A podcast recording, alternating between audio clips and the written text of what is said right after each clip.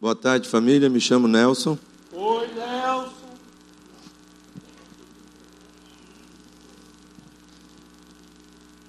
Eu não sei se é possível, mas de repente, se todos vocês que forem permanecer nesse auditório, a gente ficar só do lado de cá, né? É, do que ficar do lado, do lado de lá. Ô Marcelo, foi mal, ó. Só você aí, cara.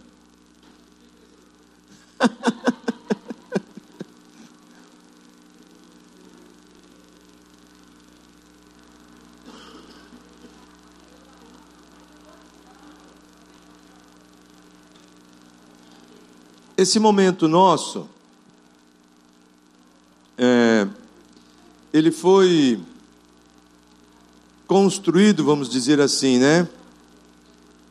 Para que a gente pudesse conversar sobre alguns elementos que são extremamente práticos na caminhada de restauração e também extremamente práticos no que tange a aplicação do programa. Então, a gente já conversou sobre o CR, sobre é, o Celebrando Restauração Cidadania, como é que ele se dá, como é que começa, grupo de passos e por aí vai. E as temáticas agora, dessa segunda parte de seminário, tem a ver, eu diria assim, com alguns temas que não tem como você viver restauração sem você praticar isso. E um desses temas então que nós escolhemos foi exatamente o o perdão. Alguém lembra aí qual é o passo que a gente classifica como passo do perdão? Que a gente entende como sendo o passo do perdão? Passo 9. É só o nove ou não? Oito e nove. O que, que diz no passo oito? Fizemos uma relação de pessoas que me prejudicaram ou que eu prejudiquei. É, Para que, que eu preciso fazer essa relação de forma prática? Porque se eu conseguir fazer, se eu conseguir dar conta de fazer essa lista, na verdade ela será feita a partir de uma premissa. Qual é a premissa de ter essa lista do passo 8?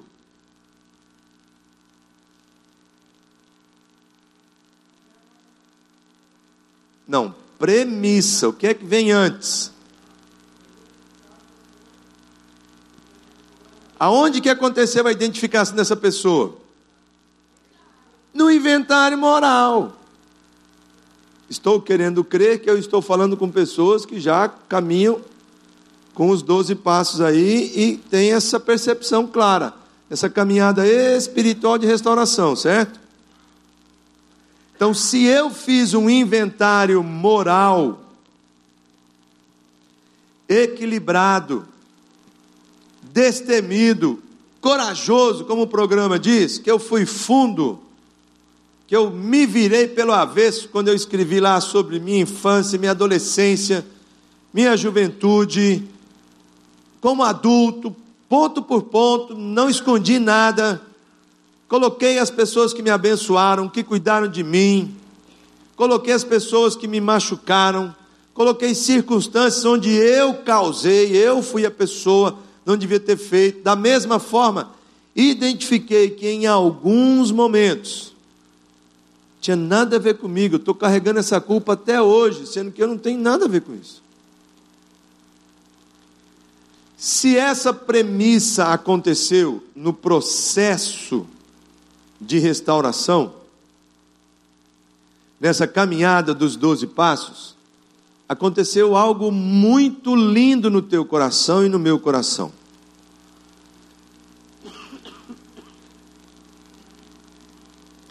Herbert, pede para os meninos conseguirem uns dois copos d'água ali para mim, fazendo um favor. Deixa aqui. Ou seja, no meu inventário moral, agora eu vou fazer uma outra pergunta bem simples. Quantos de vocês já escreveram o seu inventário moral? Ó, tem uma galera boa. Quem não escreveu o inventário moral ainda, eu queria desafiar você a dar teus pulos. A marcar a data que tem aí um retiro do inventário moral, ou dar um jeito de fazer um inventário moral, porque o que acontece quando você termina o teu quarto passo, que você escreve o teu inventário moral, é um desejo enorme que Deus coloca no teu coração de você fazer reparações. Tem gente que mete os pés pelas mãos, sai do retiro e quer ler o inventário moral para a mulher. Está lascado. O casamento entra em crise, as confusão doida. A gente, uma das coisas que a gente bate no nosso retiro do inventário moral é por favor, vá devagar. Porque você só fez o quarto passo por enquanto. Você ainda vai ter o o quinto passo, que não é um passo fácil.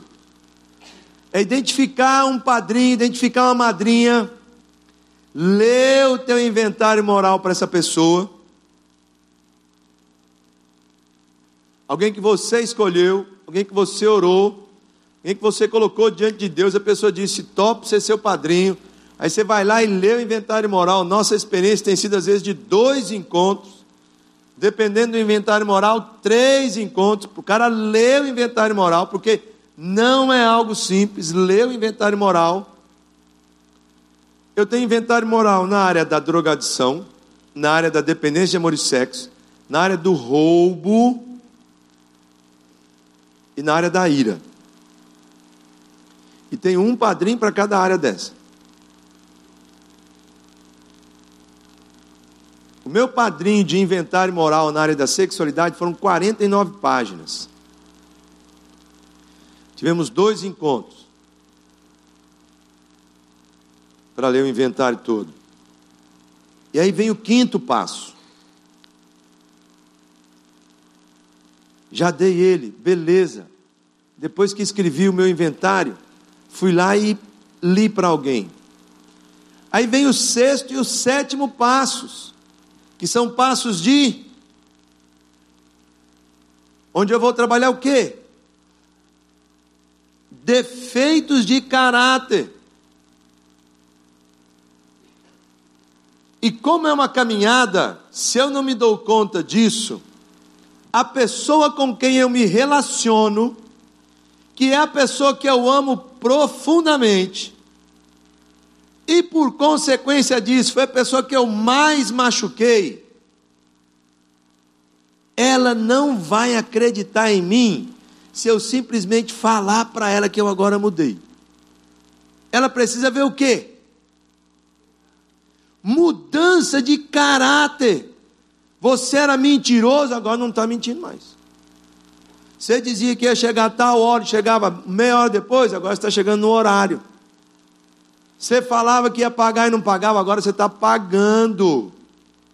E olha quantos defeitos de caráter nós não vamos carregando ao longo da nossa vida. E só então, gente, chega os passos 8 e 9. O passo 8, eu faço só uma lista de quem eu machuquei, de quem eu prejudiquei, de quem naquela circunstância responsável fui eu e eu responsabilizei a outra pessoa. Magoei profundamente, mas também fui magoado, mas também fui muito ferido, machucado demais. Ainda existe mágoa, ódio, ressentimento. Só de lembrar da pessoa, isso me tira do, do sério. De tanta dor que aconteceu, de tanta coisa que rolou. E aí, com a ajuda do parceiro de prestação de contas que foi caminhando comigo, com a ajuda do meu padrinho, com uma rede de apoio que eu fui montando em volta de mim, que naturalmente foi acontecendo que Deus me deu. Me deu grupo de relacionamento, grupo de comunhão, deu célula, sei lá. Me deu um ministério que eu estou vivenciando, um trabalho social que eu estou fazendo, sou voluntário em algum lugar, estou envolvido em alguma área na própria igreja e tal. Essa rede de apoio que Deus foi montando para mim, ela vai ser usada no momento de fazer as reparações. Porque fazer reparação implica nessa palavrinha aí, ó. Perdão. E se eu não estiver feito essa caminhada para chegar até o passo 9, tentar viver perdão só na minha força, do meu jeito, vai causar prejuízo e às vezes vai rolar é recaída. As maiores recaídas em todas as áreas que você pode imaginar de adicção acontecem perto de feriados que tem a ver com família. Natal, Ano Novo, Dia dos Pais, Dia das Mães e por aí vai. Porque foi ali onde aconteceram os maiores traumas. A dor ainda está lá latente.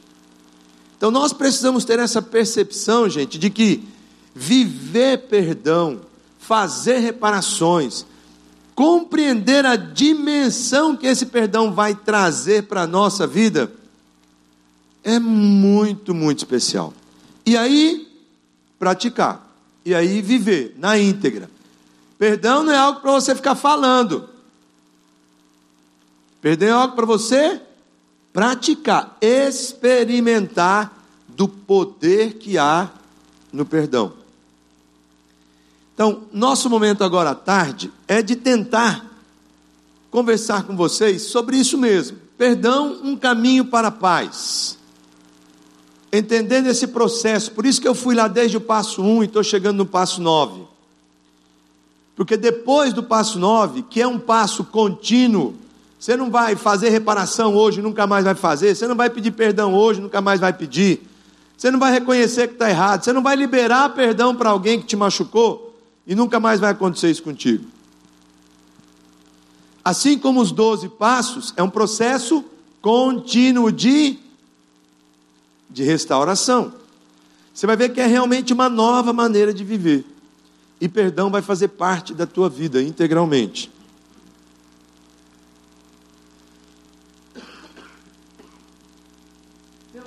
Histórias de perdão, biblicamente falando, que são maravilhosas.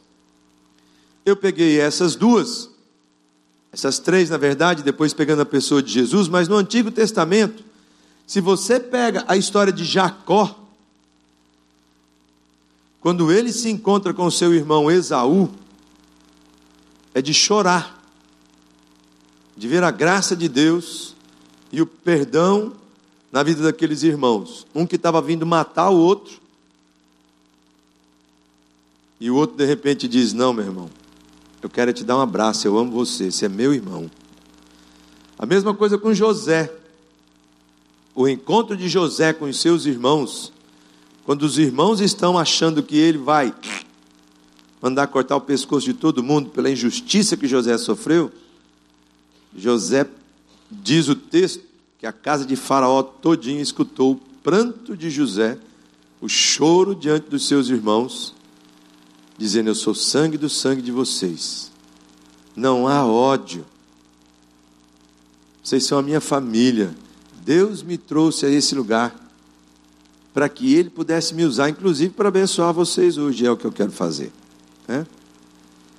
E é óbvio o exemplo maior de Jesus. A Bíblia diz isso, né? Não tendo pecado, se fez pecador, se fez pecado, né? Por amor a mim, por amor a você. Né? Morreu, demonstrando o amor dele, sendo eu ainda inimigo. E se você for observar, as últimas palavras são sensacionais, né? Pai, perdoa porque eles não sabem o que fazem. Né? Tem alguns exemplos muito lindos que eu vejo na nossa história. A história da humanidade muitas vezes viveu isso. Se você pegar o exemplo, por exemplo, de Mandela, Mandela foi uma pessoa iluminada. Quando tinha tudo para transformar agora o seu poder, a sua posição como presidente e perseguir aqueles que haviam perseguido. E ele disse: Não, os dois lados precisam de perdão. Nós precisamos e vocês também precisam. Na prática, eu decido perdoar você. Eu decido perdoar você. Perdoar o quê? As feridas que causamos e sofremos quando o amor para de fluir. O Cameron comentou sobre isso, né? O Cássio comentou sobre isso. Onde houver ódio, que eu leve o amor. O ódio é porque não existe amor. A tristeza é porque a alegria foi embora. O desespero é porque não tem esperança no coração. Né? O amor deixou de fluir. Respondeu Jesus: O mais importante é este, falando sobre os dois grandes mandamentos. Ouve ao Israel o Senhor, o nosso Deus, o Senhor é o único Senhor. Ame o Senhor, o seu Deus, de todo o seu coração, de toda a sua alma de todo o seu entendimento e de todas as suas forças. E o segundo é este: ame o seu próximo como a si mesmo. Não existe mandamento maior do que estes.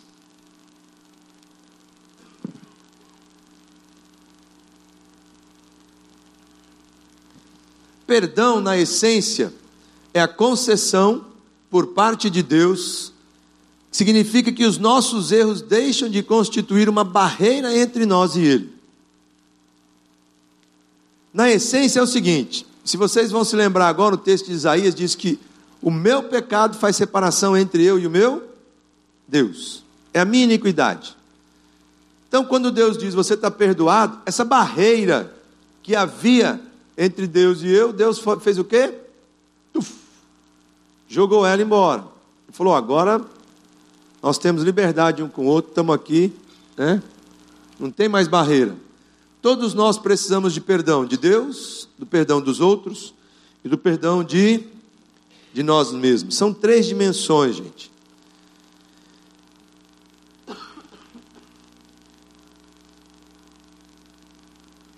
Dependendo do contexto que você vive, o lar que você está, falar sobre perdão de Deus se torna uma coisa natural. Você nasceu dentro de um lar cristão, tranquilo.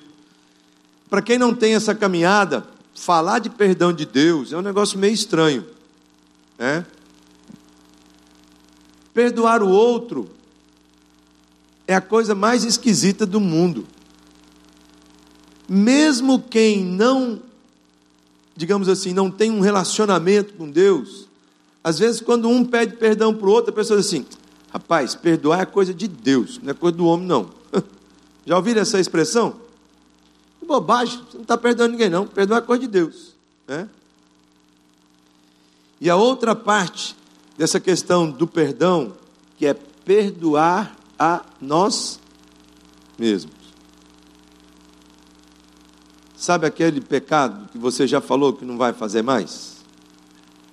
Aquele vacilo que você já prometeu para outra pessoa que você não vai dar mais? E aí você faz de novo?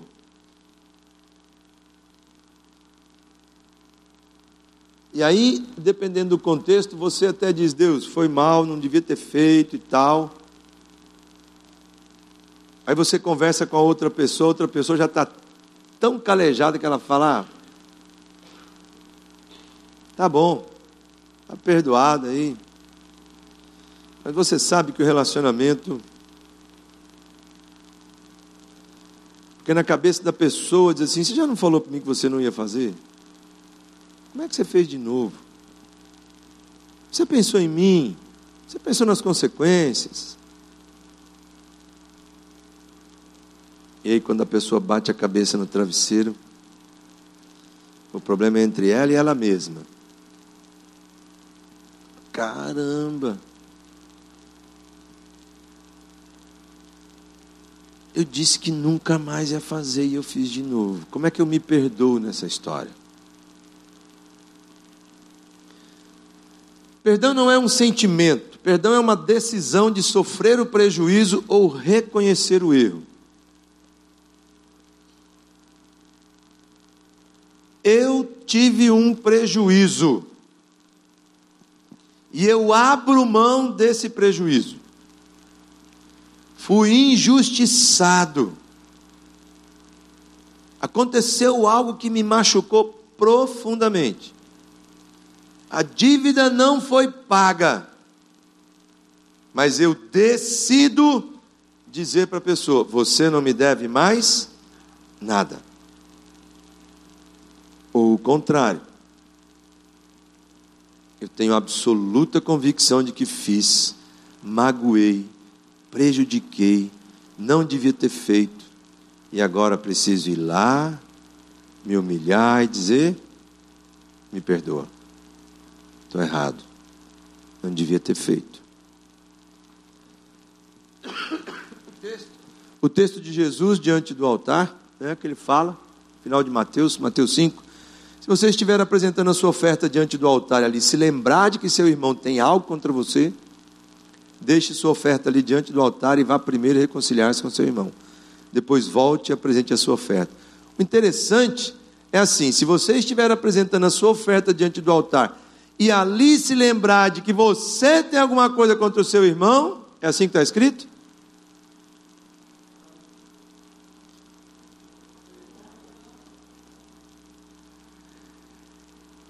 É se lembrar que seu irmão tem alguma coisa contra você. Pense numa situação. Não sou eu que tenho contra ele. A gente poderia dizer, Jesus, você escreveu isso errado.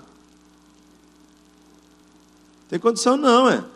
Só eu tenho condição de saber se eu fizer alguma coisa errada ou não. Então eu vou lá. Não, Jesus sabia da dureza do meu coração. E sabia que ele não ia conseguir me convencer de que eu é que estava errado. Primeira coisa. Segunda, é isso mesmo. Você sabe que o outro tem um problema com você. Então é você que tem que se. É, mas não era ele que tinha que me procurar, não? A lógica não seria essa? Foi ele que fez alguma coisa contra mim, por que, que eu tenho que ir lá? Porque, gente, se não há perdão, os dois ficam no prejuízo. Põe isso no teu coração. Sem perdão, todo mundo perde. Perde o que agrediu e perde o que foi agredido. Lembra da Carol falando sobre justiça restaurativa? E a vítima está onde?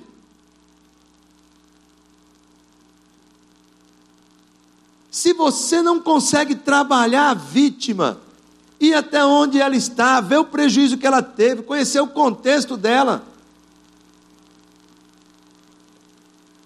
Eu sou vice-presidente de um presídio chamado Modelo APAC. A gente está tentando trazer esse presídio para o estado do Ceará. E uma das premissas dos doze conceitos do método APAC é que aquele que foi o agressor, ao longo do processo dessa responsabilização do prejuízo que ele causou, no final do processo, ele vem a se encontrar com as vítimas. Se ele, por exemplo, assassinou o marido da dona Maria, Dona Maria ficou viúva com dois filhos. É muito comum num presídio modelo APAC, se o cara tem 15 anos para cumprir, ele começa a viver no modelo APAC de presídios, com 4, 5, 6 anos, ele já está desejoso de encontrar com a dona Maria e com os filhos. E aí, do outro lado, os voluntários vão trabalhando a dona Maria e os dois filhos para que eles possam se encontrar. E nesse momento, o céu visita a terra. E em muitos casos, essa pessoa diz assim: Olha, o meu trabalho hoje aqui no presídio vai ser para que os teus filhos tenham o que comer dentro de casa, possam ter educação, porque eu causei um prejuízo a você, à sua família. Tirei aquele que trabalhava, aquele que sustentava. Isso se chama justiça restaurativa e não punitiva. Onde você observa os dois lados e a sociedade e o ambiente e as pessoas que rodeiam conseguem discernir de forma muito, muito impactante o quanto o perdão faz na vida de uma pessoa. O quanto o perdão restaura, o quanto o perdão renova, o quanto o perdão inunda de paz aqueles corações e aquelas mentes. Vamos brincar um pouquinho? Alguns já sabem, já conhecem, já ouviram, outros não, mas eu hoje à tarde vou ensinar vocês a falar francês. É verdade. Nós vamos aprender francês, certo? E eu quero ver se você está legal aí, ligado por que as cinco linguagens do perdão? Falando um pouquinho da minha vida, da minha história, Rosvita e eu passamos pelo pior momento do nosso casamento, foi uma fase muito difícil. Foram três anos, do 18 ano de casados até o 21 ano, quando eu passei por um período muito severo de depressão onde todo mundo sofreu lá em casa. Rosvita, com certeza, foi a que mais sofreu. Depois os filhos, minha sogra, até a cachorrinha sofreu. A Nick ficava mal.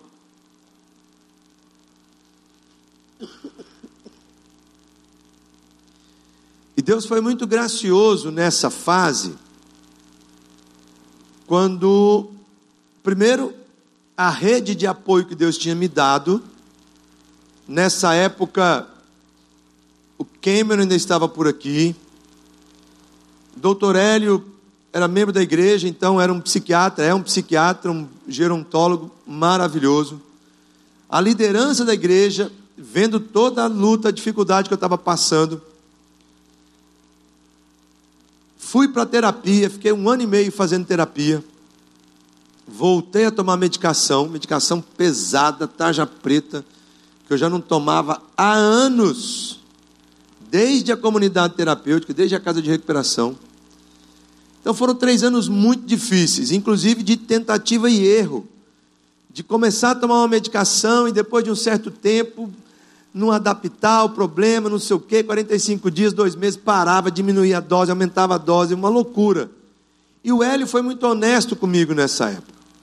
Ele disse: Nelson, cara, tua cabeça já foi tão bagunçada, tão dançada de tanta porcaria que você já usou, que a gente não tem como dizer, vou aplicar isso em você e vai dar certo assim. Não é um negócio lógico.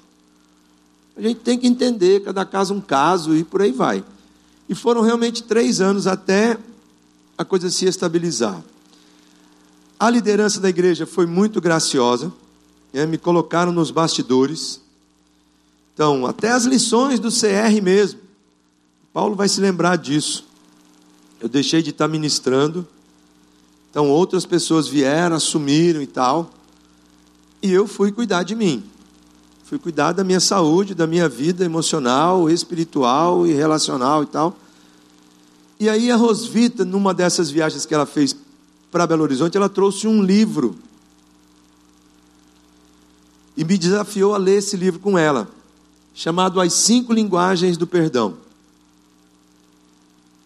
Nós já tínhamos lido, anos atrás, as cinco linguagens do amor. Mas era o lançamento desse livro, e ela trouxe, e eu me recordo que a gente pediu então para a liderança da igreja, a gente queria sair uns dias, ficarmos isolados, só nós dois, conversando, porque a gente tinha se machucado muito nesse período tinha tido um afastamento de coração, assim, uma coisa esquisita demais, né? Eu, ora, estava lá no fundo do poço, numa rede, querendo morrer, que nada tivesse mais, não fazia mais nada sentido, e ora, estava irado, conversando feito um louco, não falando coisa com coisa, impulsivo, machucando as pessoas. Eu não me reconhecia. E aí saímos. E fomos para o apartamento de um, de um irmão da igreja ali no Morro Branco, do tio Amarílio. O tio Amarílio emprestou apartamento para a gente, ficamos lá dez dias, lendo esse livro. Só que leitura de livro lá em casa é o seguinte: a Rosvita lê 20 livros ao mesmo tempo, ao longo do ano. E eu, quando casei, não lia nem gibi. A velocidade dela é muito rápida. E nós nunca tivemos paciência de ler um livro juntos. Geralmente é assim: ela vai lendo e ela fala, eu recomendo, pode ler. Até numa dessas viagens foi uma coisa engraçadíssima. Eu li um livro, não sabia se ela tinha lido ou não, mas depois descobri que ela não tinha lido enquanto ela fez a viagem. Quando ela chegou no aeroporto, eu, eu recomendo. A primeira vez, nunca mais. mas já tive uma experiência dessa. Quando ela trouxe esse livro que nós começamos a ler, a leitura era assim, ó, eu lendo o livro em alta voz, e ela pacientemente me ouvindo, e a gente riscando aquilo que a gente não estava entendendo, e no final perguntas que nós tínhamos que responder, e essas perguntas eram pesadas, e a coisa ia doendo, e fomos lendo o livro, lendo o livro, lendo o livro, e muito choro, muito quebrantamento. Mas Deus foi muito gracioso conosco. Então, em cima das cinco linguagens do perdão, é que eu queria conversar um pouquinho com vocês, para que você pudesse sair daqui. Como a gente falou que o negócio ia ser prático, né? Então vamos lá, vamos praticar. Primeira linguagem para você viver perdão. Fala comigo. Mar. Não, mas tem um biquinho, Adriano. Você não fez o biquinho, não. É assim, ó. Marre. Marre. Aristarco, comigo. Marre. Marre é o que? Manifestação de arrependimento. Manifestação de arrependimento. Manifestação de arrependimento significa o seguinte: eu sinto muito. Eu sei que isso deve estar doendo pra caramba. Eu imagino que você deve estar querendo sumir depois disso que eu falei. A dor que eu estou causando em você, caramba, é uma dor tão sem igual. Eu não sinto muito. Sinto muito. É se colocar no lugar do. Lembra do que o Cameron falou sobre a empatia? É a dor do outro sendo sentida por você. Primeira linguagem de perdão é marre. Manifestação de arrependimento. Eu sinto muito. Segunda linguagem para se viver perdão. Asoro. Seu Celestino, o senhor não está fazendo biquinho, não. É assim, que nem francês. Francês fala assim, fala assim, assuré. Ó, a esposa fez certinho, cara. Aprenda com ela ali, ó. Assuré. Isso, melhorou o biquinho dele. O que, que é a serê? Aceitação de responsabilidade. Ou seja, errei, estou errado. Ponto. Não existe vírgula depois do errei. Não existe vírgula depois do errado. Se você disser errei, mas também naquela situação, qualquer um erraria. Errei mulher, errei. Mas também você, depois de ter feito aquilo, pronto. lascou a coitada de novo. Se você errou, você está errado. Ponto. Eu errei 5%. Você está 5% errado. Mas está errado. Não existe vírgula, não existe reticências depois do erro. Eu assumo a responsabilidade do meu erro. Eu errei, fui eu quem fiz. Eu tenho um exemplo tão lindo em Belo Horizonte. Tivemos um amigo muito querido, contador. E ele, depois de anos vivenciando essa área da contabilidade, no escritório de contabilidade, acabou metendo os pés pelas mãos, desviou dinheiro, umas confusão doida lá.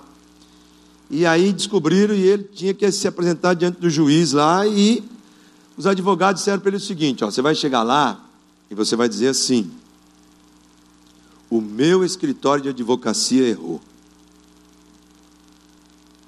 Não diga que foi você. Porque eles não vão prender o teu escritório de advocacia. Se você disser para a juíza, fui eu, você está lascado. E os advogados, não sei o que, conversa aí. No dia da audiência, o advogado não pôde ir. Ele, desesperado, chegou na hora, a juíza perguntou: Quem foi, senhor Luiz André, que fez esse negócio aqui? E ao invés dele responder, foi o meu escritório de advocacia, de, de contabilidade, ele disse o quê? Fui eu, doutora. Fui eu. Olha, se a senhora soubesse o quanto eu estou arrependido de ter feito isso eu estou desgraçando com a minha família, meu relacionamento com os meus filhos. Pessoas já não confiam mais em mim. Diz que a juíza bateu o olho nele assim, ele me contando. Chamou um auxiliar e disse: Pega a ficha corrida desse camarada para mim. Foi lá e pegou tudo o que ele tinha feito ao longo de 16 anos no Estado. E durante 13 anos, uma coisa ilibada, perfeita, super tranquilo. Aí de repente ela faz a pergunta: O que, que aconteceu de três anos para cá? E aí ele abriu o coração. Olha, aconteceu isso. Eu fiz uma primeira vez. Aí consegui sair do sufoco financeiro. Aí depois aconteceu de novo. E de repente eu vi que o negócio estava bom para o meu lado. E que eu conseguia ir fazendo, ganhando dinheirinho, tirando daqui, tirando de lá e não sei o quê e não computando não sei o que lá e tal e tal. Aí o juiz olhou para ele e falou assim: Olha, tem mais de 20 anos que eu sou juíza nessa vara. Todo mundo que vem aqui diz que quem errou foi o escritório de contabilidade. O senhor é o primeiro doido que diz que foi o senhor quem fez. Mas eu quero dizer o seguinte para o senhor: se o senhor prestou 13 anos de serviço, preciosos, exemplares, e deu esse vacilo, eu quero ser a primeira pessoa a ajudar o senhor a se restaurar. O senhor não vacila mais comigo, não. é? Aceitação de responsabilidade. Domingo passado, o pastor Armando fez um casamento lá na igreja. Não sei quem soube dessa história. Quem estava lá viu, sabe o que eu estou falando. Fez o casamento, o cara saiu direto para se entregar. A irmã disse: Tudo bem, eu posso fazer teu casamento, mas depois você vai ter que dizer: Ó, fui eu, estou me entregando, vou me apresentar. Aceitação de responsabilidade. Né? Fui eu que magoei, fui eu que feri. Fui eu que fiz. Fui eu que me omiti. Fui eu. É? Segunda linguagem qual é? A? Assuru. Você está percebendo que eu estou pegando só as primeiras letrinhas, né? Assuru. Aceitação de responsabilidade. Terceira linguagem para viver perdão. Com preju. Seu Celestino, esse deu certo, né? O Ju, assim, ó. Ficou bonitinho o negócio aqui. Com preju. Compensação de prejuízo. Significa o quê?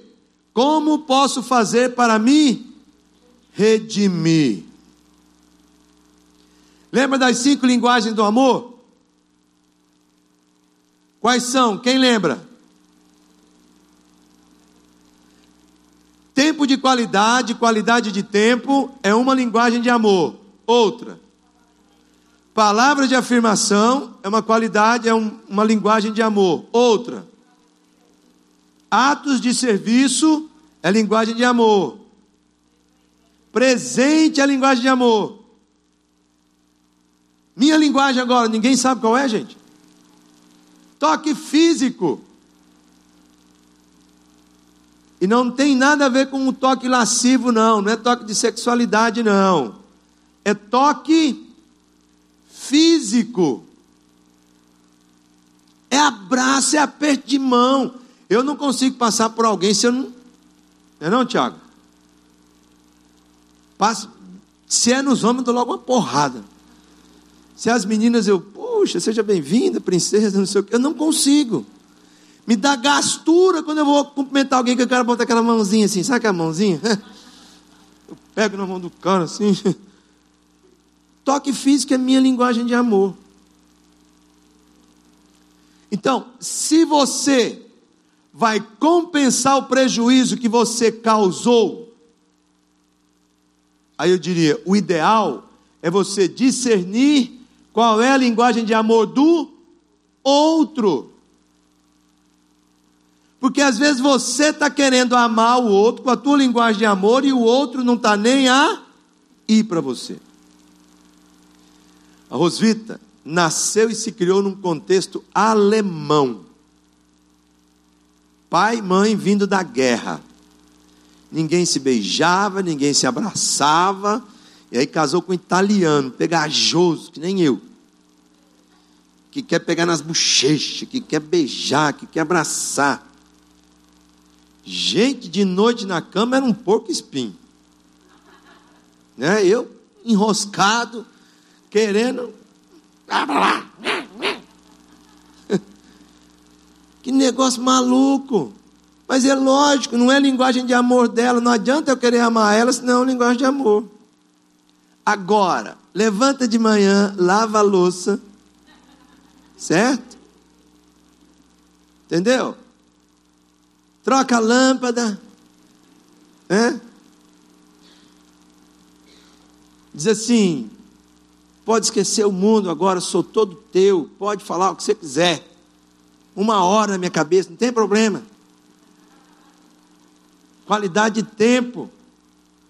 Eu digo, mulher, teu feijão está maravilhoso. E tá mesmo. Quem já comeu comida da Roseta sabe como é. Né?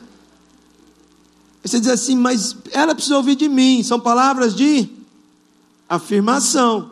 Tudo bem, meu filho. De noite pode ser até que role alguma coisa. Entendeu? Mas se eu não for de encontro à linguagem de amor dela, não adianta nada. Como é que eu vou compensar o prejuízo? Eu preciso demonstrar amor para que ela se sinta amada. A Rebeca, a linguagem de amor número um dela é presente.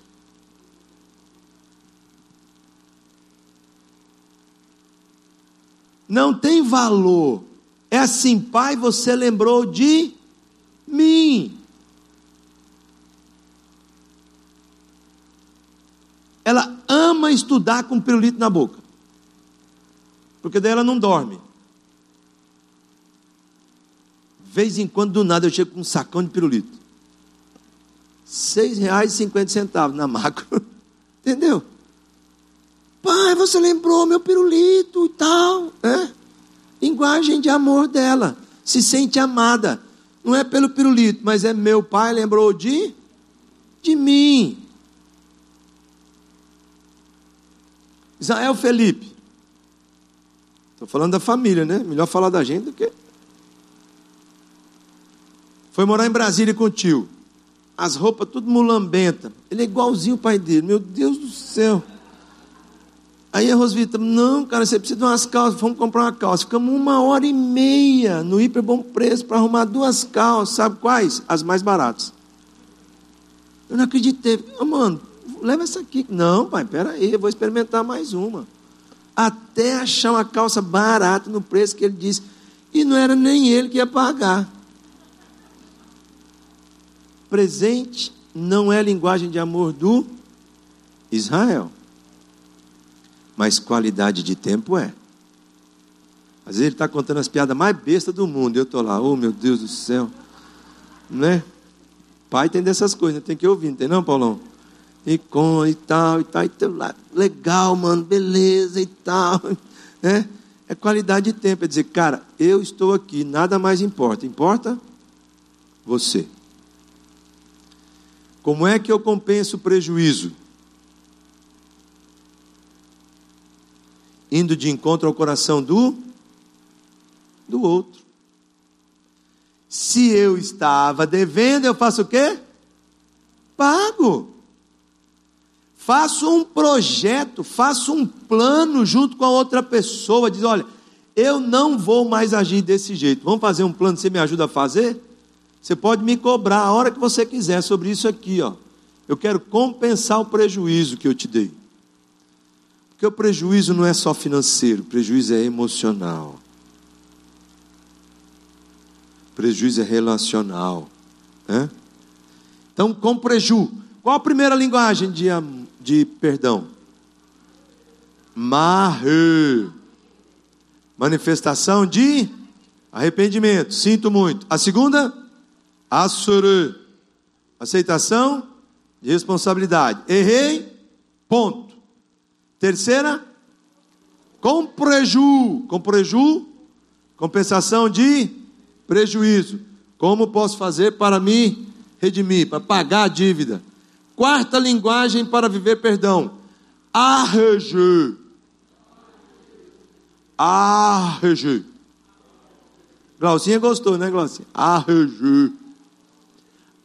Arrependimento genuíno. O que, que significa isso? Vou procurar nunca mais cometer o mesmo erro. Olha, vou me empenhar, vou me esforçar, vou pagar o preço que for preciso, vou procurar ajuda para nunca mais cometer esse mesmo erro. Vou me submeter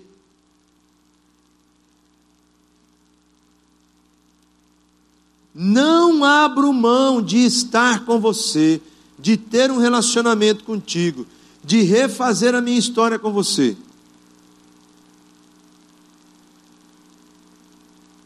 Pode anotar aí. É, mas você já falou isso outras vezes. Eu sei que eu já falei isso outras vezes.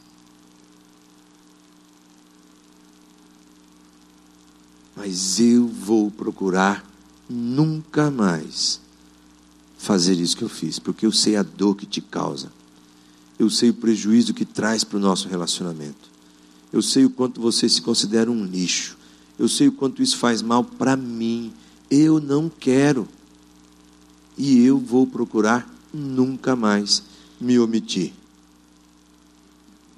Sou omisso, devia ter assumido e não assumi isso te machuca, isso deixa você mal, isso coloca você numa posição que você não gosta de estar, desconfortável.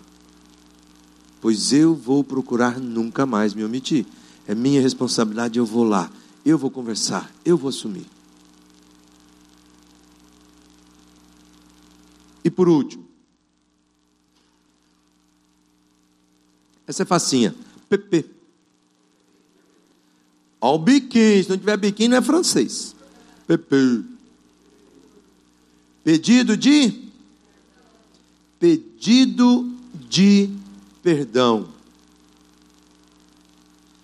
Declaração de que o outro está perdoado. Perdão é via de mão dupla. Eu tanto preciso pedir perdão quanto eu preciso perdoar, liberar perdão. Isso é um aprendizado contínuo na nossa vida.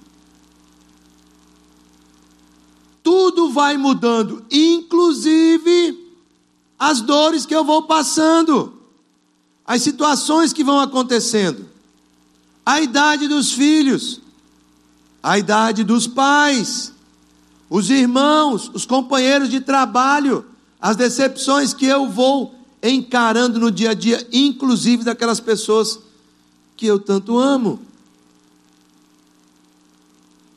E eu preciso viver perdão todos os dias.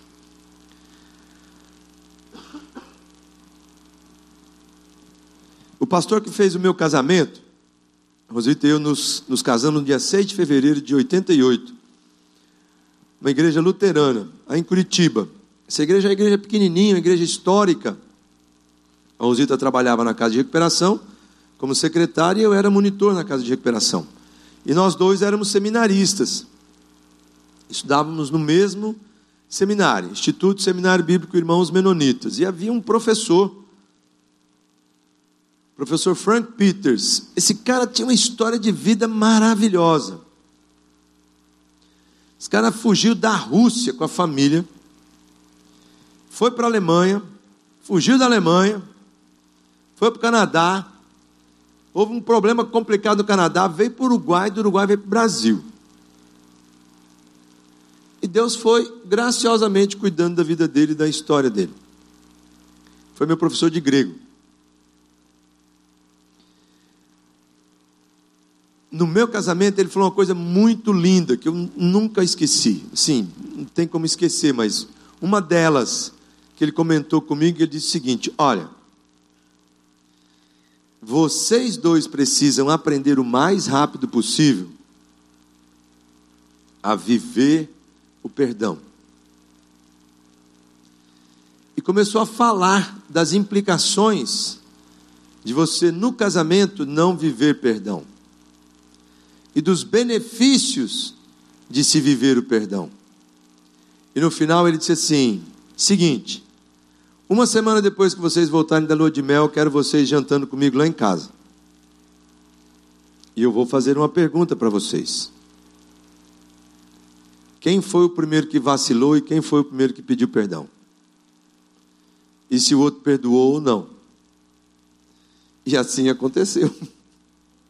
Uma semana depois que a gente chegou da lua de mel, começando o seminário, último ano nosso, a gente casou no último ano professor Frank Peters e a esposa dele, a Ellie, nos chamou para tomar um café na casa dele. E eu achei que era brincadeira dele. Tinha até esquecido desse negócio. Ele sentou e disse assim: E aí? Quem foi que vacilou primeiro? Aí a Rosita olhou para mim. Fui eu. Fui eu, professor. Ah, ok. E você? Já perdoou? Aí Rosita disse: Já, já, já perdoei, já. Aí ele olhou para Rosvita e disse assim: Rosvita, posso te fazer uma pergunta? Pode. Eu estou vendo que o Nelson pediu perdão e você disse que perdoou. O dia que você errar, você vai assim pedir perdão? Rosita parou e pensou. Disse: É, eu acho que eu vou, mas sou muito difícil de errar, viu?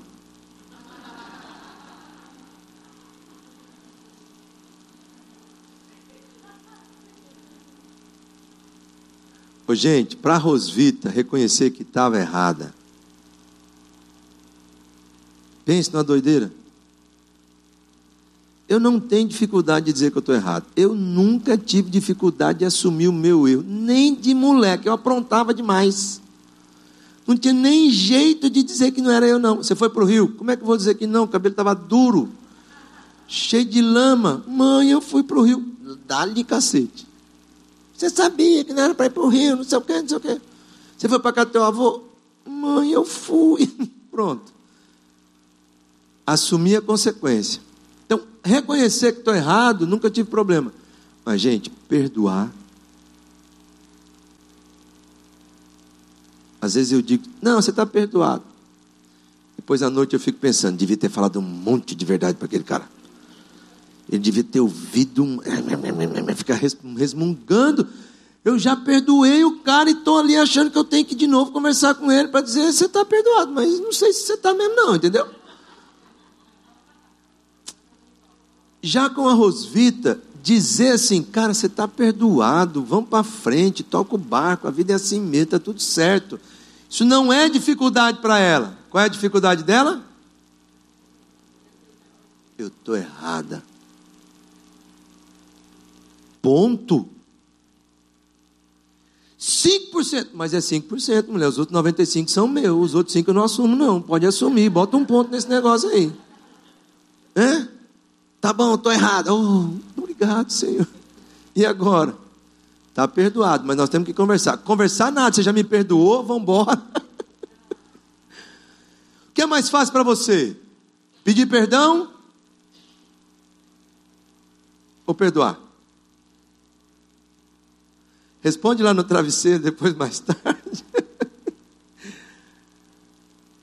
Por favor, me perdoe. Por favor, me perdoe. Foi mal. Não devia ter feito. Eu preciso do teu perdão.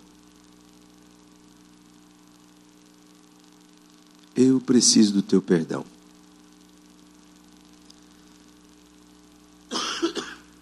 Pelo contrário, sejam bons e atenciosos uns para com os outros, assim como Deus, por meio de Cristo, perdoou vocês. O modelo de Jesus, ele é tão impactante na minha vida e na tua vida, que ele não deixa margem para a gente arrumar desculpa. Gente, a fonte do perdão é a pessoa de Jesus. A fonte do perdão é a pessoa de Jesus. Nenhum de nós, em sã consciência, sofremos uma agressão e não queremos revidar. Se alguém vem e bate em você, a tua vontade é de espancar ele. Não é nem de bater, não. Isso é o meu natural, é o teu natural. Se nós não estivermos com muita clareza, dependendo de Deus, dependendo da situação, eu sou capaz de fazer qualquer loucura. É por isso que eu sou completamente a favor do desarmamento. Porque se eu tivesse um revólver em alguns momentos da minha vida, eu já tinha matado. Mas tranquilo, sem medo de errar nem pôr. Num impulso, numa coisa louca, meu Deus, sou capaz de fazer.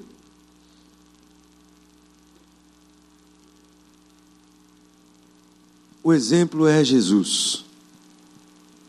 A fonte do perdão é Ele. Nisto consiste o amor de Deus, em que Deus nos perdoou, sendo nós ainda o quê? Inimigos. Ele é a fonte do perdão. Eu não sei quantos de vocês leram ou conhecem algum livro dessa autora chamada Corrie ten Boom. Corrie ten Boom foi era judia e ela e a família ajudaram judeus a sair da Alemanha, virem para a Holanda e da Holanda irem para a América, guardando essas pessoas num local na sua casa que durante muito tempo os alemães não descobriram, mas depois quando descobriram levaram ela, os pais, a irmã morreu num campo de concentração e por aí vai. Mas Deus livrou a vida dela. E Deus usou muito a vida dela, ao longo de anos, falando do amor de Deus, do perdão de Deus, da graça de Deus, daquilo que tinha acontecido durante a sua história, mesmo em meio à loucura do Holocausto e das pessoas que morreram, inclusive pessoas muito ligadas a ela, né? E aí tem uma história de um dos livros que ela escreve, ela é convidada para poder contar a história dela numa determinada igreja. E ela está exatamente falando sobre perdão. O perdão de Deus, o que Deus tinha feito na vida dela, que ela havia perdoado aquelas pessoas, etc. e tal. E de repente, entra pela porta da igreja e ela identifica ele, um dos carrascos nazistas, que havia machucado, batido, espancado ela, irmã e tal. E vem vindo de encontro a ela, e ela aqui, olhando para a pessoa lá, parada, meio sem saber o que fazer. E a pessoa vem de encontro a ela e diz assim para ela: Corey, Jesus hoje é meu Senhor e é meu Salvador. Eu entreguei minha vida a Ele. E Ele me perdoou. E eu vim aqui hoje à noite pedir o teu perdão. Eu reconheço que fui assim, assim, assim, que fiz isso, isso, isso. E estende a mão para ela. E ela diz o seguinte: se dependesse de mim, eu voava no pescoço dele, esganava ele, batia e arranhava ele de tanta raiva e ódio que ainda passou pela minha mente, pelo meu coração, quando eu vi aquele homem entrando e a memória de tudo que tinha havido acontecido comigo. E naquele momento eu disse assim: Deus, o Senhor também me perdoou. Se o Senhor me perdoou, e eu não mereci o teu perdão, quem sou eu para não perdoar? E ela diz assim: Eu fiz uma oração relâmpago e disse assim: Deus, empurra minha mão, porque eu não tenho vontade de empurrar, não. né? Empurra minha mão. Aí de repente lá vou eu, estendo a mão para aquela pessoa, e o céu visita a terra naquela hora. O céu visita a terra. Eu já tive muitas experiências de pedir perdão, porque eu já vacilei muito. E uma das pessoas com quem eu vacilei foi meu pai. Magoei muito meu pai. Maltratei muito ele. E eu jurei meu pai de morte, com 15 anos de idade. Eu disse: se você cruzar meu caminho, você está morto. Mas isso não foi assim do jeito que eu estou falando para vocês. Né? Isso foi no momento de um acesso de ira, de raiva onde a vizinhança inteira me ouviu gritando e eu desonrando meu pai, dizendo que ele era um bêbado, que ele era um vagabundo, que ele não era mais o meu pai, que eu nunca mais ia tomar a bênção dele, que eu, a partir daquele dia era dono da minha vida, que eu entraria em casa a hora que eu quisesse, sairia a hora que eu quisesse e que ele não cruzasse o meu caminho. E a família toda desesperada, minha mãe, meus irmãos, foi uma coisa estúpida eu diria que eu não me dei conta daquilo que o mandamento coloca, né? Filhos honrai pai e mãe, né? Esse é o primeiro mandamento com promessa. E as consequências foram muito dolorosas, né? Porque aquilo que eu mais odiava no meu pai, que era ver ele chegando em casa bêbado, batendo na minha mãe, xingando, esculhambando, brigando com todo mundo, quebrando as coisas e tal, Daqui a pouco era eu que estava fazendo. Chegando em casa bêbado, chegando em casa drogado, louco, alucinado e não falando coisa com coisa, roubando as coisas de dentro de casa e deixando minha mãe né, desesperada, sofrendo muito. E aí Deus intervém na minha história. Deus me leva para uma comunidade terapêutica, depois de internação em hospital psiquiátrico, depois de prisão, depois de sofrer muito. E aí Deus me leva para uma casa de recuperação. E nessa casa de recuperação, Jesus me converteu. E mudou a minha história. Mudou minha história, mudou minha história. Colocou sonhos, projetos, expectativas e, cara, agora é hora de fazer a coisa certa, de, né? Mas eu sabia que eu tinha que fazer reparações e que eu tinha que pedir perdão. E no final daquele ano de 84, eu saí da casa de recuperação em Curitiba e voltei para minha casa em Apucarana. E o meu pai, que já estava separado da minha mãe, muita confusão, loucura e tal, família, estava morando em Rondônia. Mas ele vinha de vez em quando para estar em casa conosco, especialmente final de ano, passava ali um mês, dois meses, e já voltava para Rondônia de novo e tal. Eu cheguei em casa às seis horas da manhã. Minha mãe veio abrir a porta, me levou para o quarto de costura dela. E quando eu cheguei, eu vi algumas coisas na cozinha. Ela disse: Teu pai chegou essa madrugada. Eu falei: Ai meu Deus, e agora? Aí fui para o quarto, fiquei lá conversando com ela. Falou: Como é que vai ser? Mãe, tem mais de ano que eu não vejo o pai. Eu vou precisar conversar com ele. E ela morrendo de medo. E o que, que você vai fazer? Mãe, eu preciso pedir perdão para o pai. Como assim? Eu preciso pedir perdão para o pai. E será que teu pai vai entender essas coisas? Mãe, eu preciso pedir perdão para o pai. Estou errado, fiz tanta coisa, magoei, machuquei ele. É, mas ele também te machucou. Mãe, o que o pai fez ou deixou de fazer é com ele. Eu preciso pedir perdão a ele. E preciso dizer para ele essas coisas, né? Como é que vai ser? Falei, não sei. Tem nem ideia. Mas eu vim disposto a isso. E aí eu vi que a porta do quarto dele, da minha mãe, se entreabriu assim. E minha mãe disse, ele já acordou. Falei, eu vou lá. Quando eu entrei no corredor, deu um desespero, uma bambeza nas pernas. Entrei para o quarto da minha irmã, fui orar. Jesus, me abençoa, Senhor. Eu não sei como é que vai ser, não tenho nem ideia. Aquilo parecia que pesava uma tonelada. Eu sabia que eu tinha que pedir perdão para meu pai. Mas eu não estava com coragem nenhuma de fazer isso. E muita coisa rolava na minha cabeça do que ele realmente tinha feito com a gente. Mas eu sabia o que eu tinha feito com ele.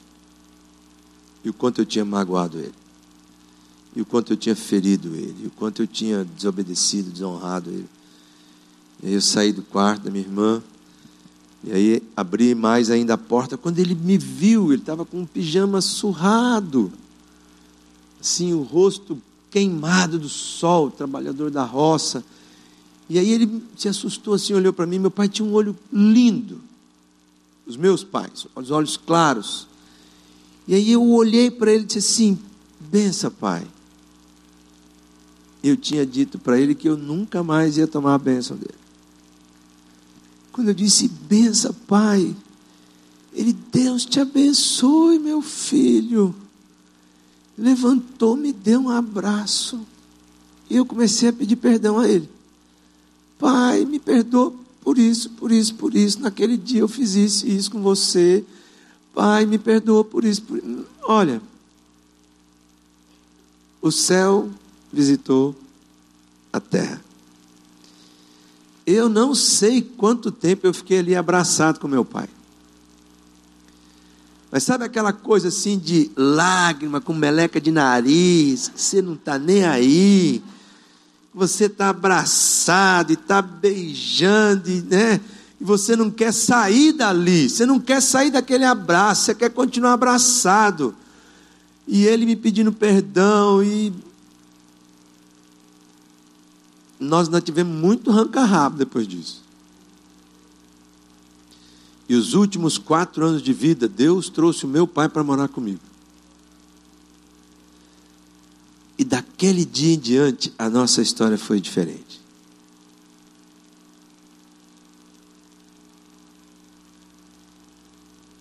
Porque quando há perdão, o céu visita a terra.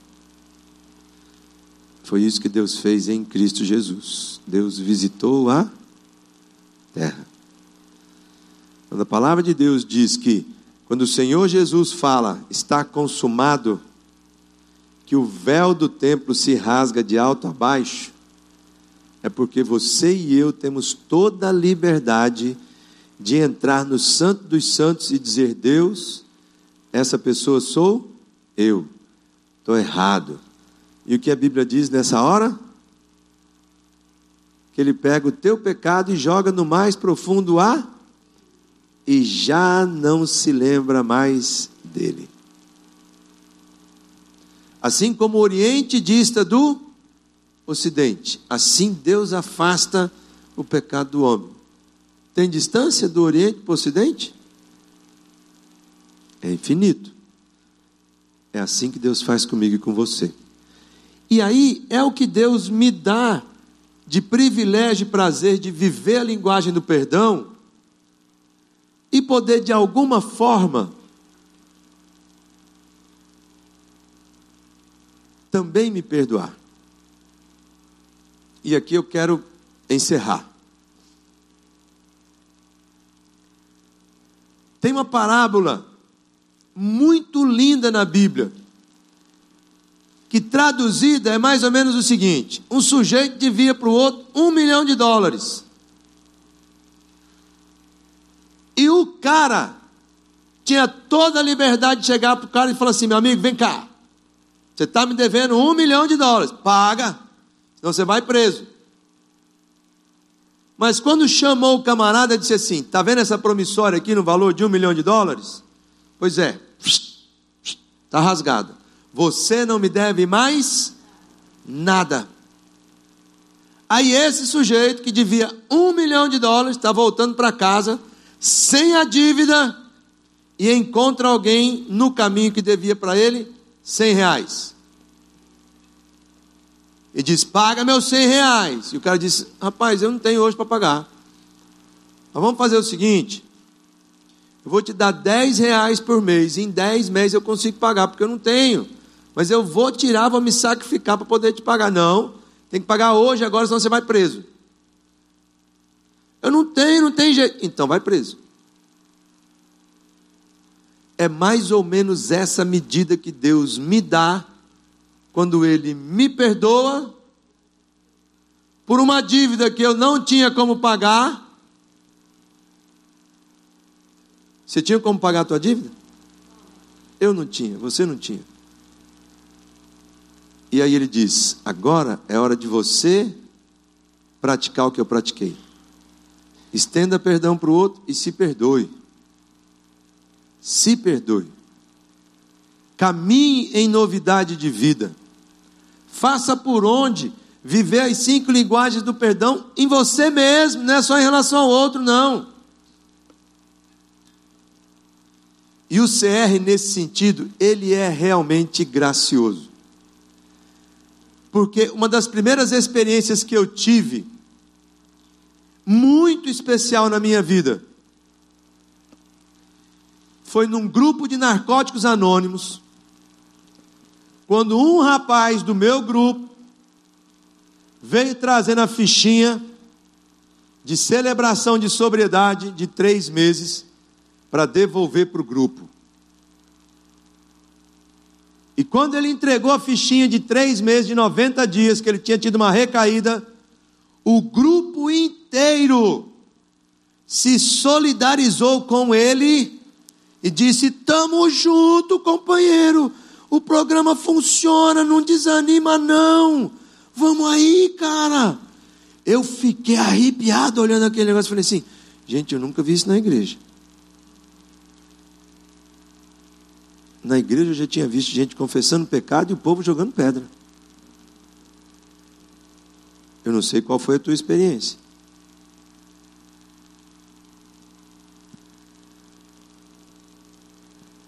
Mas o CR é esse lugar de graça, de perdão, onde se na caminhada eu entrego minha vida e minhas vontades aos cuidados de Deus, tendo Jesus como meu Senhor e meu Salvador, e eu sou perdoado. Eis que se alguém está em Cristo é nova criatura, tudo se fez novo.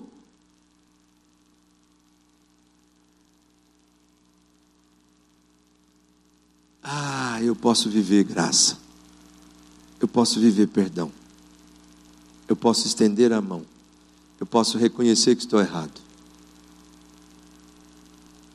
Eu posso perdoar e eu posso ser perdoado.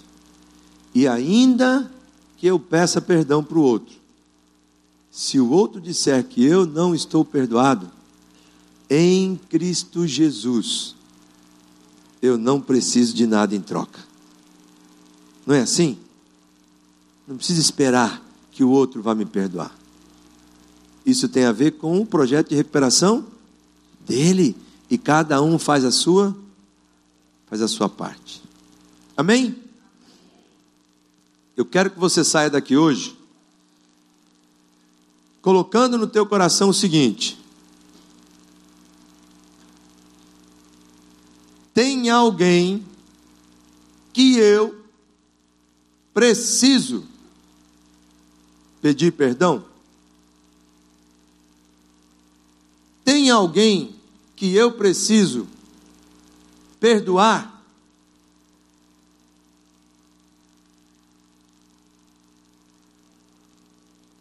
Se tiver, não deixe de fazer um plano para que isso aconteça. Coloca no papel. Coloque a circunstância, o que, que aconteceu. Faça um breve inventário moral dessa situação. Olhe todos os elementos que ali estavam. Veja o quanto foi falha tua ou falha do outro. Se essa pessoa já não está mais, não tem contato, o passo 9 diz o quê? Faço reparações a não ser que se eu prejudicar o outro ou me prejudicar, não vou fazer. Mas ainda assim eu preciso o quê? Confessar. Então eu preciso confessar para alguém. Meu padrinho, minha madrinha, né, aconteceu isso, já não está mais entre nós, mas o meu coração diz: olha, eu preciso liberar perdão. Né? Não deixe de fazer isso, não. Amém? Amém? Olha, eu quero orar com vocês e quero deixar o seguinte: Todos os demais grupos estão com a mesma, digamos, a mesma pegada no que tange ao término nosso hoje, que é o quê? Alguns dos seminários que aconteceram, talvez você tenha dúvidas, questionamentos, queira fazer perguntas, não deu tempo, etc e tal. Então, o que nós vamos fazer? Todos eles vão terminar e quem está nessa condição e pode ficar, gostaria de ficar, vai permanecer nesse auditório e a gente vai ter um momento mesmo de bate-papo, de pergunta e resposta. Né? A galera do CR está vindo aí, Bezerra vem aí, Márcio, Rosvita e outras pessoas que quiserem poder estar para a gente poder estar tá batendo essa bola. Mas você está liberado nesse momento. A gente está encerrando aqui, tá bom? Quero orar com vocês, tá certo? E amanhã não esqueça, oito e meia, Estamos começando aqui. É? Não perca, não, não, não perca, não. Não perde, não. Vai ser muito lindo, muito especial. Esse momento aí que a gente está é, desenhando, né? Para fazer algo bem gostoso. Esses 15 anos aí, tendo o seu Ronaldo e Dona Rita com a gente e tudo mais. Então, Faça um esforçozinho para estar aqui amanhã, que você vai ser muito abençoado, tenho certeza disso. Amém? Deus, brigadão por essa tarde, tarde e noite que já está começando. São cinco e meia, cinco e vinte da tarde. E o Senhor tem falado ao nosso coração. O Senhor tem trabalhado nas nossas vidas. E perdão realmente é é condição, Deus, é projeto que nasceu no teu coração. E o nosso processo de restauração, o meu processo de restauração, passa por experimentar do teu perdão, por perdoar e por ser perdoado. Abençoa-nos, clareia aí, que teu Espírito Santo tenha total liberdade de falar a cada um de nós, de trazer à luz, para que a gente possa experimentar do Senhor perdão. Essa, Pai, é a minha oração, no nome do meu do nosso poder superior, que tem nome próprio. O nome dele é Jesus Cristo. Amém e amém.